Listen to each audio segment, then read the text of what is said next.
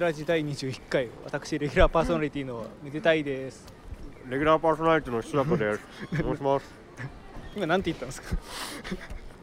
あ、レギュラーパーソナリティのはいひそやかです。あーはいおお願いしますお願いしまえーまあ、こ今回もまあ第4回の渋谷会以来のロケということで、す。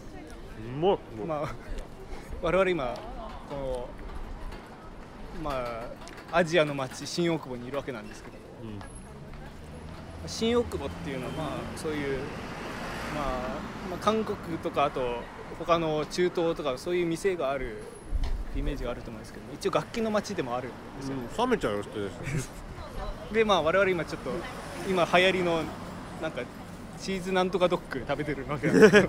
あの88ドッグって読むのかな、なんか駅前の。そううんなんかめっちゃ人並んでるお店で韓韓国の感じの。で、ね、なんて言うんだろう。ソーセージと、で中にチーズと、でごまたっぷりの生地になんか。揚げ外側揚げパンみたいになってて。うんでチーズがね、ほんととろとろで美味しいです。これ。はいはい僕チェダーで選手があのなんだモッツァレラモッツァレラいやまあただ我々食レポをしに来たわけじゃないんで。めっちゃもちもちしてるまあしょうまあ、食べるのはこの辺にしてもらいたい。うんお前が食べながら始めようって言ったんじゃないかよ。確かに。で、まあ、なんでここ来たかって言いますと、まあ、はい。ちょっとひそやかさんが買いたいものがあるっていうこと。をまあそうですね。あの第何回だっけあれ？ビブラ本会。12かな。12かな。あのでちょっと触れたんですけど触れたかな？あの弓ビブラ本を弓で弾きたい。はいはい。コントラバスの弓で弾きたいっていうのがあって。で普通そう例えば吹奏楽とかオ、ケの人たちそれやり打楽器の人それやりたいってなったら大体コンバスの人から借りればいいんですけど、うん。まあ、僕まあ個人事業主なわけじゃないですか。これ事業主ではないけど、まあ、まあそういう団体で入ってるわけじゃなくていや自分でやっぱ買いたいなと思って、はいはい。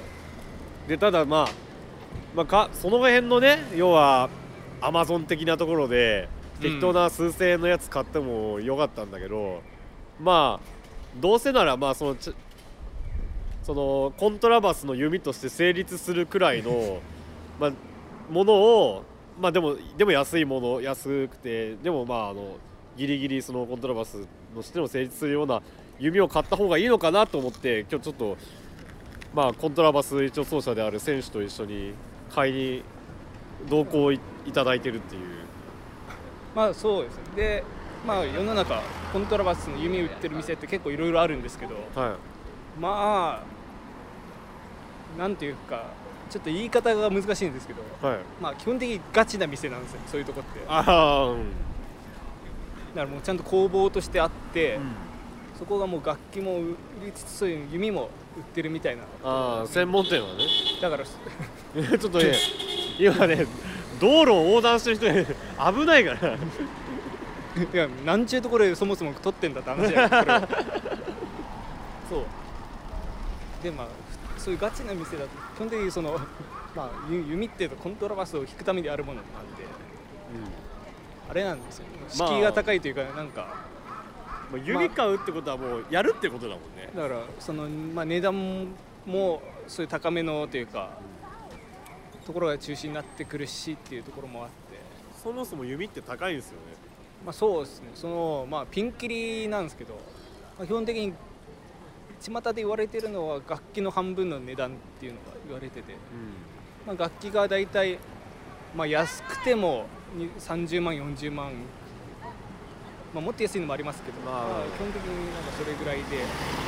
で、まあ、高いのいくとも100超えるのもまあ普通に、まあ、高くて100超える。ね。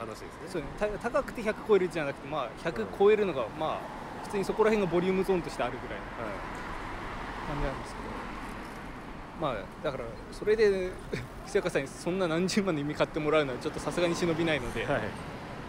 まあ、そういう意味でその敷居の低いというか、まあ、初心者でも行きやすい店が、うんベースセンターっていうか黒沢楽器みたいなやってるところがありまして、はい、まああちこちにあります。ねまあ、そこの、まあ、ベース専門店みたいなところがあるんで、が新大久保にあるということで。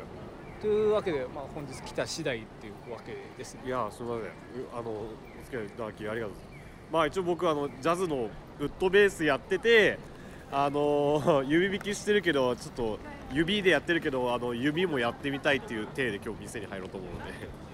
あで最初に言っておくと、はい。あの店の方には特に許可とか取ってないんで店の中ではこの録音できないので。ああそうです。あの一回カットしてもう次はもうあの買った後の。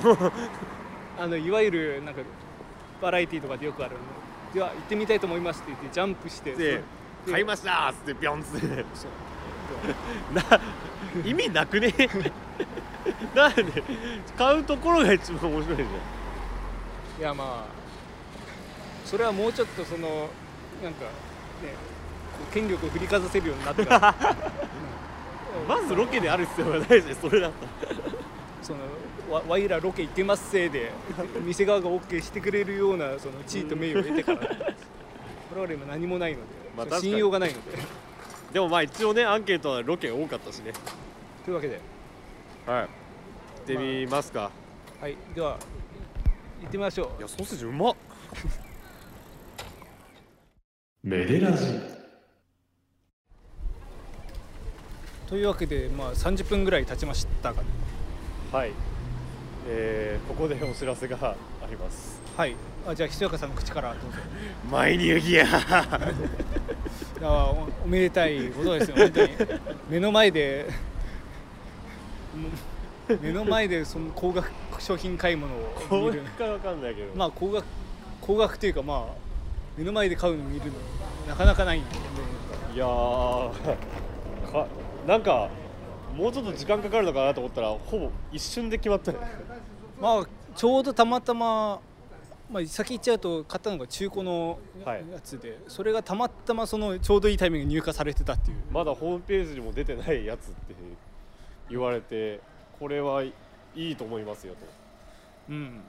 あの僕ジャズのウッドベースやるんですけどみたいな感じでちょっと弓やってみようと思っててあと特殊法そう打楽器の特殊奏法に使おうと思っててみたいなちょっと嘘と現実を回り織り交ぜながら。あ嘘は一個も言ってない。嘘は一個も言ってないいやそれ言うんだと思ったけどね。あ確かにあの瞬間をあの店員さん苦笑いしましたけどね。それ引いてた。も聞いてたね。こいつマジの変態だと思ってうこいつに買わせていいのかみたいな。うん。まあそれでもまあか購入に至ったわけですから、杉戸ってところのまあ、日本のメーカーですね。でなんかブラジル材このその価格帯だと、なんかほとんどそのブラジル材のあのーまあ安価な木材のやつがほとんどだったんですけどこれ中古でしかもケースついてうん。フェルナンブコ材ってはいはい。普通に高いやつにも使われてる。まあそうですね。最近の主流というかその価格帯がある程度上のやつはフェルナンブコが多いですよね。うん、をのやつはまあ結局松屋とか全部込み込みで4万ぐらいで 買えてしまいますほぼ4万ちょうどぐらいです。まあ本当になんか自分が楽器始めた頃で楽器買った時に一緒に弓買ったんですけどうん。その時のがその杉戸のってはい。その時出てた一番安いやつだったんです。よあそうなの？それをかなんか楽器と同時に買うからっていう理由で1万円ぐらいにしてもらってあはいはい。それで買ったんですけどなんかあんまりそのなんていうか自分の腕がないのを楽器のせいにするということを僕はしたくないんですけどうん。それにしてもその買い替えた時のそのなんか腕から10片側50キロの重りを外したみたいな そう。その感覚はちょっと忘れられないぐらいですね。なんで本当に最初からそういうの買っとけばよかったなって今でも思ってる。なんかブラジル材とそのフェルナンブあ今トンネル入ったんですけど歩 そうです。きながら喋ってるそうです。ねロケ恒例の歩きながら撮るっていう。あのー、その要はブラジル材とフェルナンブ材はい。聞き比べたんですけど僕マジ弓とかほぼやったことないんですけど、うん。あコントラバスの弓マジそんな僕でも分かるぐらいまずもう重量感というのは全く違うくて正直ビビります。引きやすさが明らかに違うフェルナンド材はなんか僕は軽いと感じたんだけど選手曰くそれは多分重心とかだみたいな。まあそそうです。ねまあ単純に材が違うからその重さの違いもあるにはあると思うんですけど多分フェルナンブコというか価格帯が上の方はやっぱり重心の位置っていうのが安定してて。うん。その安い弓とかだとそのなんか重心が結構ゆ弓を持つ手前側にある、はそれだとその弓先まで行った時にその力をこコントロールできないというかそのどうしても力が入るような感じになっちゃうんですけど、ただ重心が奥の方というか弓先の方に弓先まで行かずともなんかまでところにあるとうん。そこの弓引いてて先の方まで行った時にそのちょうどその辺に重心が来るんで。はいはいはいはいそのその力入れずともそのなんていうか方向というかだけでちゃんと音が鳴ってくれるっていううまくとこう引っ掛けられて。そうちょっと言い言い方が難しいんですけどそういう感じですね。うーんいやでも明らかに僕もうもう力入って割とガチガチだったんうですんけど、それでも分かるぐらい明らかに引きやすさが違ったのであこれはもう元で6くらいらしいんですけどはいはい。もうほぼ即決でしたね。まあ、6がまあもろもろ込みで4ぐらいう。ん。でまあ結果、まあ、購入に至り今2人でタピオカを飲みながら。本当にし食べ歩きじゃないですよ今日は。祝祝杯用のタピオカを、祝杯う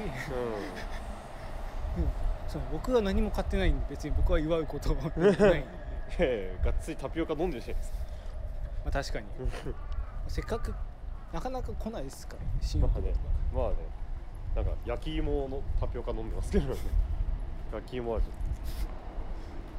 めっちゃ芋の味する。でも今回その、まあ、弓だけじゃなくてケース付きであとは、まあ、松ヤニとかも揃えた。はい。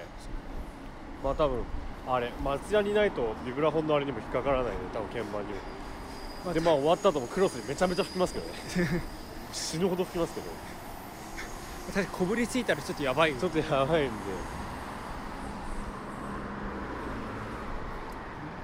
まあでもその僕はずっと横から見てただけで。いやでもちょいちょい経験者的な助け舟を出してもらって助かりました。ああ。いやでもやっぱその買いに来た人とその付き添いっていうその流れが自然であってそこでなんかちょっとやってますぜっていうのはちょっと違う。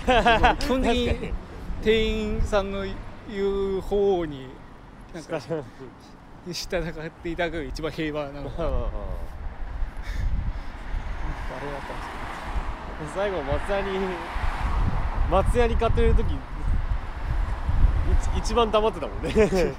松屋にはちょっとある種こ一番好みが出るところ。だから弓はある程度みんながいいのがいいっていう感じあるあー。松屋にはその好き嫌いがかなり分かれるので。僕は今かなり固めの松屋に使ってるんですけど、はいはい。はいまあ、チェロとかでも使えるぐらいの。うん。ただそのしそれは初心者というか一番最初に買う弓ではないの。でその一番最初はもう絶対その柔らかい方が音を出しやすいし。引っかかるんだよそもそも塗りやすいし。ああなるほど。なるほあの硬いやつだまあバイオリンとかビオラとかもそうだと思うんですけど、塗るのに結構何回もこうガチャガチャガチャってやんないかガチャガチャガチャって塗るのは良くないし。そのそのただやわいやつだとまあスススススって、まあ、やれば大体つくあはいはいはい。その辺からの難易度も考えると絶対柔らかい方が最初は。うんうんっていう話をあそこでするとただのオタクになってしまうから。硬いやつはどういいやっぱり、まあ、個人的な見解なんですけどだからこれが全員に当てはまるわけじゃないと思ってて、ただやっぱ硬い方がその発音っていうか音出すのはちょっとコツが必要になるんですけど、はい。その音出してからの操作の仕方みたいなのはその音の強弱とかそ一番最初のは音の出だしの発音とかその辺はコントロールがしやすくなるのかなっていう。あ表現力というかアキュレーションというかそっちに避けるのかそうですね。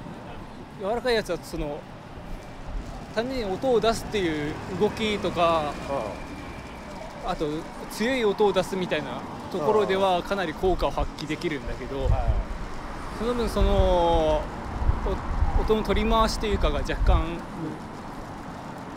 難しくなるという、いうん。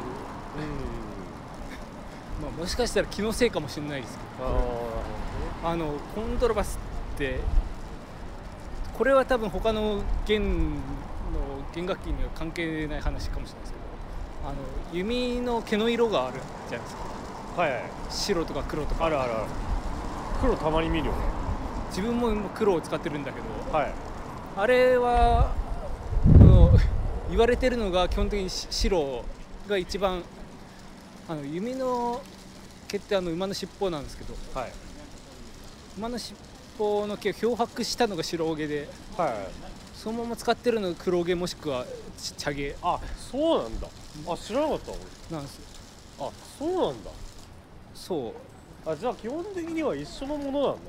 そうそれを漂白してるかしてないかの違いで。あへえで言われてるのがし白い毛だとそのそれもまたさっきの話に近いところであその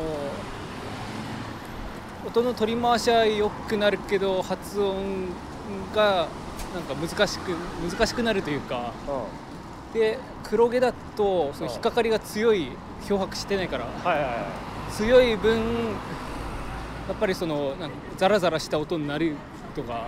あでち茶色の毛はもうそれがもっと顕著に出るみたいな。っあへて言われてはいるんですけど、えはい。ただこの前その今回今回行ったのが別の楽器屋で毛替え頼んだらうん。あんま変わんねえよって 工房の人言われたから。あなるほどね。まあそそれはもう本当にフラシーボというか誤差範囲なのかもしれないけど。そういうのはあでも確かにビブラフォンの僕は金色の音盤を使ってるんだけどはい。金と銀でまあ金の方がまろやかな音出るかなみたいなことを言われたりするんだけど関係ないだろうっていう人もいたりそういうのに近いかもしれない。ちょっと詳しくないんで分かんないですけどあれってどうなんですか？ああれは要はのあのビ上から塗ってるわけですよ。はい。はい金とかは。あそれで音変わるんだとかいう人もいるにはいる。あでもあれですよね。そのビブラフォンだけじゃなくていわゆるウィンドブラスというか。あ確かに。あのフルートの金とか銀とかトランペットの金とか銀とかあれも結構言うよね。なんかそういう言うっていう話ちらっと聞いたことあるんだけど何がどうしてどっちがいいみたいなの全く聞かないんであの辺ってどうなんですか？なんだろうね。なんかうーんどっちがどうだったか正直もう忘れちゃったけどはい。なん僕はトランペット時代銀のトランペットを使っててうん。やっぱりなんか金の方がブライトな音がするとはよく聞いたけどね。あ実際はどうなんだろうね。でも確かにジャズであんま銀っていないなって思いつつ。まあその辺はまあか若干慣習みたいなのもありつつだと思うんですけど。多分ある気がすまあ、金であるべきみたいな、るまあ、金の方がかっこいいとかうんうんそうっすね。ただまあ結局まあその奏者の腕によるところがまあね。もう大きいと思う。まあがん頑張っていきたいなと思うと思うんですけど その楽器のせいにせず。せずね。そんなわけで、ね、新宿の西口が見えてきました。だからまあ収録回すのもうそろそろ。これロケである必要あったのか まあロロケやるチャンスってなかなかないんで たまにはいいんじゃないですか、まあまあまあまあ。まあというわけで。えーというわけで、えー本放送は感想はツイッターで「ハッシュタグメデラジ」をつけてご投稿ください。はい。メデがひらがなラジがカタカナです。はい。またメールでのご意見ご感想もお待ちしておりますえーメールアドレスがめでたいアットマーク LPRZ.xyz めでたいアットマーク LPRZ.xyz ですえー、ひそやかめでたいの、えー個人のそれぞれの活動の方もよろしくお願いいたします。それぞれのツイッター等で告知しておりますのでぜひよろしくお願いします。メデオフィーを別日ご参照ください。はい、えーひそやかひそやか P をよろしくお願いします。はいというわけで、今日は、えーひそやかビブラフォンのために弓を買うでした。まあそそれプラス食べ歩き飲み歩き。タピオカを飲み歩きというのか別として。タピオカはマジで伝わんないね。飲んでるんですけど。まあというわけでまあ前と同じくこの都会の謙遜を背にしてお別れしたいと思います、えーここまでのお相手は私めでたいと。ひそやかがお送りしましたさよなら。はいさよなら。